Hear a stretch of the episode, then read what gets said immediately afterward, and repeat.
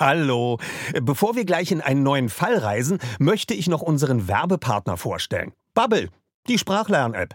Bubble ist wie eine Reise in die Welt der Wörter, Sätze und Kulturen. Alles verpackt in kurze, knackige Lektionen. Das Beste?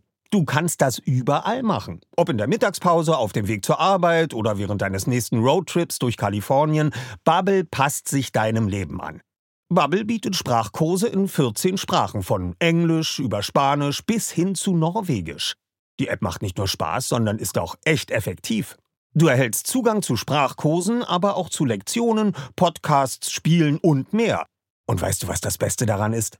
Bubble hat ein Team von über 200 Sprachexpertinnen und Experten, die sicherstellen, dass deine Lernerfahrung so realitätsnah wie möglich ist. Die Lektionen sind kurz und knackig, etwa 10 bis 15 Minuten und passen wirklich in jeden Terminkalender. Also, keine Ausreden mehr. Du kannst sogar KI-gestützte Spracherkennung und Erinnerungsfunktionen nutzen, um das Lernen genau nach deinen Bedürfnissen zu gestalten. Und natürlich haben wir auch einen Code für dich. Mit dem Code zahlst du Bubble für sechs Monate und erhältst zusätzlich weitere sechs Monate deines neuen Bubble-Abos geschenkt. Also, sechs Monate zahlen, ein ganzes Jahr lernen. Der Code ist die 3. Alles zusammengeschrieben. D-I-E-D-R-E-I. Einlösen kannst du den Code auf bubble.com slash audio. Dort bekommst du auch weitere Infos. Die packen wir dir auch in unsere Show Notes. Gültig ist der Code bis zum 29.02.2024. Also, wenn du dein nächstes Abenteuer mit einer neuen Sprache starten willst, probier Bubble aus. Und wir starten jetzt nach Rocky Beach. Passend dazu kannst du direkt eine Englischlektion starten. Viel Spaß!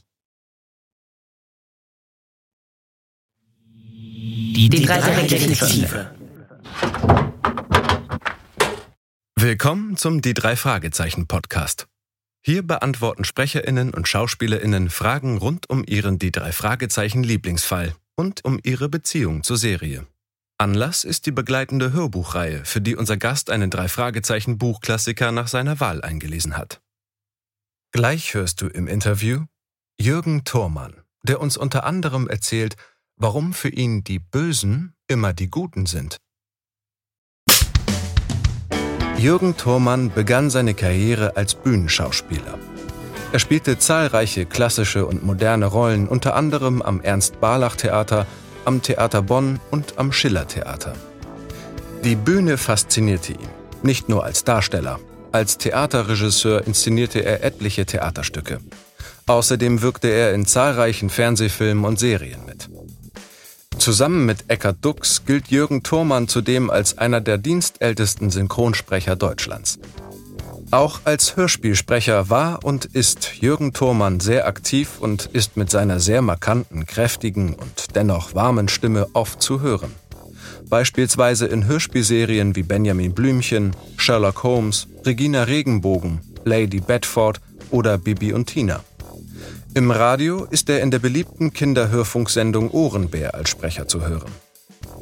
In der Hörspielserie Die drei Fragezeichen hat Thormann in bisher 17 Folgen unterschiedliche Rollen übernommen. Beispielsweise als Wesley Thurgood in Die drei Fragezeichen und die Silbermine oder als Mr. Dalton in Und der Teufelsberg. Für unsere Hörbuchreihe Family and Friends lesen die drei Fragezeichen wählte Jürgen Thormann für sich das beliebte und rätselreiche Buch Die drei Fragezeichen und der Zauberspiegel. In der dazugehörigen Hörspielumsetzung hat er übrigens in den späten 70er Jahren der Figur Signor Santora seine unverwechselbare Stimme geliehen. Die drei Fragezeichen und der Zauberspiegel ist Nummer 19 in der Buchreihe und Folge 16 der Hörspielserie. Und nun viel Vergnügen mit Jürgen Thurmann.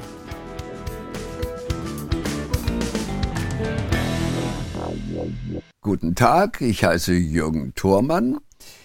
Ich habe einen weiten Weg hierher gemacht in das Studio, in dem aufgenommen wird eine Geschichte, unglaublich spannend, mit den äh, drei Fragezeichen. Wir haben auch die Auflösung eines sehr, sehr spannenden Falles gefunden und man kann sie sich anhören, wenn man will. Und jetzt geht's los mit einem Interview. Achtung, Aufnahme bitte. Wie ist für Sie jetzt die Aufnahme die letzten zwei Tage gelaufen? Wie haben Sie das erlebt? Es war entspannend. Ich komme her, ich lerne zwei junge Leute kennen, deren Vornamen ich mit Absicht immer verwechsle. Dann äh, trinken wir erst einmal Kaffee, damit wir uns gefühlsmäßig einstimmen. Dann gehe ich an das Mikrofon, dann wird eine kurze Tonprobe gemacht und dann legen wir los. Und am liebsten ist es mir, wenn es ohne wirklich wichtige Unterbrechungen hintereinander weggeht. Und äh, damit jeder Bescheid weiß, worum es hier überhaupt geht, hören wir einfach mal in die Aufnahme rein. Der Mann, den Jenny höflich in die Bibliothek bat, war athletisch gebaut, mit sehr dunklem Haar und großen dunklen Augen. Er trug einen hellen Anzug aus teurem Stoff mit seidigem Glanz. Sein Gesicht war glatt, weder von den Jahren noch von Sorgen zerfurcht, aber es war ein wenig gerötet, wie vor Empörung. Senora Darnley, ich bitte Sie, fing er an. Dann sah er Onkel Titus und die drei Fragezeichen – und nun hielt er inne und seine Miene verfinsterte sich. Er presste die Lippen fest aufeinander. Ich hatte gehofft, Sie hier vorzufinden, ohne, ohne. Äh, er machte eine Pause, als übersetze er im Geist seinen Ausdruck aus dem Spanischen. Ich hatte gehofft, Sie ohne Besuch anzutreffen, schloss er dann. Bitte sehr, nehmen wir doch alle Platz, sagte Mrs. Darnley und setzte sich. Sie nickte Senor Santora kühl zu. Ich habe meinen Freunden hier vom Prachtstück meiner Sammlung erzählt. Chiavos Zauberspiegel. Der Spiegel des großen Chiavo, sagte Santora. Ein herrlicher Spiegel. Herrlich? Gewiss, sagte Mrs. Darnley. Senor Santora, ich selbst habe schon außergewöhnliche Mühen auf mich genommen, um in den Besitz gewisser Spiegel zu kommen, aber Ihre Hartnäckigkeit ist doch schlicht lächerlich. Es ist nicht lächerlich, sich den Besitz des Chiavo-Spiegels zu wünschen, sagte der Mann. Senora, ich habe Ihnen für den Spiegel ein großzügiges Angebot gemacht. Heute bin ich noch großzügiger. Ich werde Ihnen für den Chiavo-Spiegel 10.000 Dollar zahlen und ich werde ein Exemplar aus meiner eigenen Sammlung dazugeben. Er reichte Mrs. Darnley das Päckchen. Es ist ein kleiner Handspiegel, den man in den Ruinen von Pompeji gefunden hat. Mrs. Darnley lachte. Ich habe mehr Geld, als ich in meinem Leben noch ausgeben kann, und Funde aus Pompeji sind nicht übermäßig selten. Aber es gibt nur einen Zauberspiegel. Nur einen, bestätigte der Spanier. Er hat auf der ganzen Welt nicht seinesgleichen. Senora, ich muss ihn haben. Nein, sagte Mrs. Darnley. Es ist von größter Bedeutung, Sie können gar nicht begreifen, wie bedeutungsvoll er ist, rief Santora laut. Natürlich ist er das, wenn er der Einzige auf der Welt ist. Aber mir ist er genauso wichtig wie Ihnen. Warum sollte Ihre Sammlung besser sein als meine? Senora, ich muss Sie warnen, sagte Santora laut. Seine Hände ballten sich zu Fäusten, und Justus sah, wie sich Mrs. Darnley auf ihrem Stuhl kerzengerade aufrichtete. Wovor? fragte sie. Sie sah dem Mann unbeirrt ins Gesicht. Ich war nicht ganz aufrichtig Ihnen gegenüber, sagte Santora. Ich bin in Wahrheit kein Sammler. Den Spiegel aus Pompeji, ich kaufte ihn gestern bei einem Händler in Beverly Hills.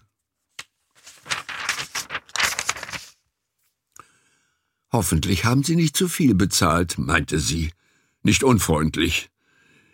Wenn er sie nicht dazu bringen kann, sich von dem Chiavo-Spiegel zu trennen, dann vielleicht ich. Es geht nämlich nicht nur darum, dass der Chiavo-Spiegel auf der ganzen Welt einmalig ist. Auch ich bin auf der ganzen Welt einmalig.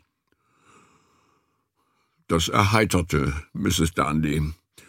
So außergewöhnlich sehen Sie nun auch wieder nicht aus, Senor Santora. Ich werde Ihnen die Geschichte des Spiegels erzählen, sagte er. Aber die kenne ich schon.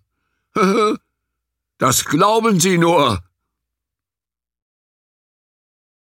Welche Beziehung haben Sie zu den drei Fragezeichen?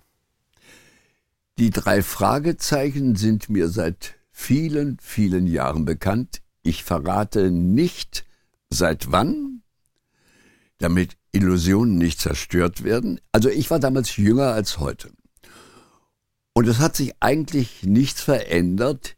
Es werden immer wieder neue Aufnahmen, neue Hörspiele mit den drei Fragezeichen gemacht. Und manchmal bin ich dabei und dann freuen wir uns alle und denken an alte Zeiten zurück. Warum haben Sie sich speziell diese Folge ausgesucht? Ich wurde angerufen, ob ich Lust hätte, diese Geschichte zu erzählen. Dann habe ich gesagt, ja, habe es mir zu Hause durchgelesen. Es waren zwei Tage für die Aufnahme vorgesehen. Die haben wir auch eingehalten. Aber an die Geschichte, die ich vorgelesen habe, habe ich mich überhaupt nicht erinnern können, obwohl ich sie schon einmal kennengelernt habe. Aber das ist schon ein paar Jahre her. Wie haben Sie sich vorbereitet? Indem ich es gelesen habe und all das angestrichen habe, was mir wichtig erscheint und vor allen Dingen das angestrichen habe, was für mich schwer zu sprechen war.